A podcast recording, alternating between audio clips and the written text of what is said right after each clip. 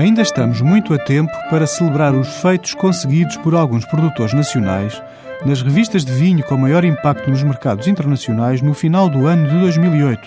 Com duas colheitas consecutivas, a Quinta do Crasto marca presença no top 100 anual da revista americana Wine Spectator.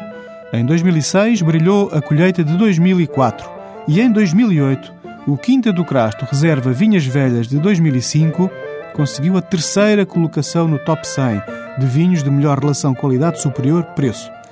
Ainda nesse top 100 foram selecionados outros dois tintos do Douro e um do Dão, respectivamente Churchill Estates 2006, Vertente 2005 e o Calábriga Dão 2005. O ouvinte pode aceder a esta lista de referência mundial em top100.winespectator.com. Parabéns aos quatro produtores nacionais que, através da sua qualidade e visibilidade, abrem janelas por onde espreitam os consumidores de fora cá para dentro.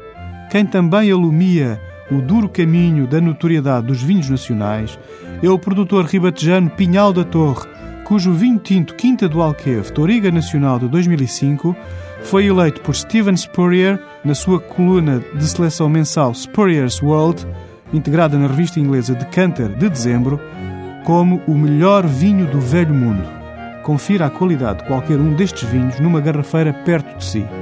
Até para a semana com outros vinhos.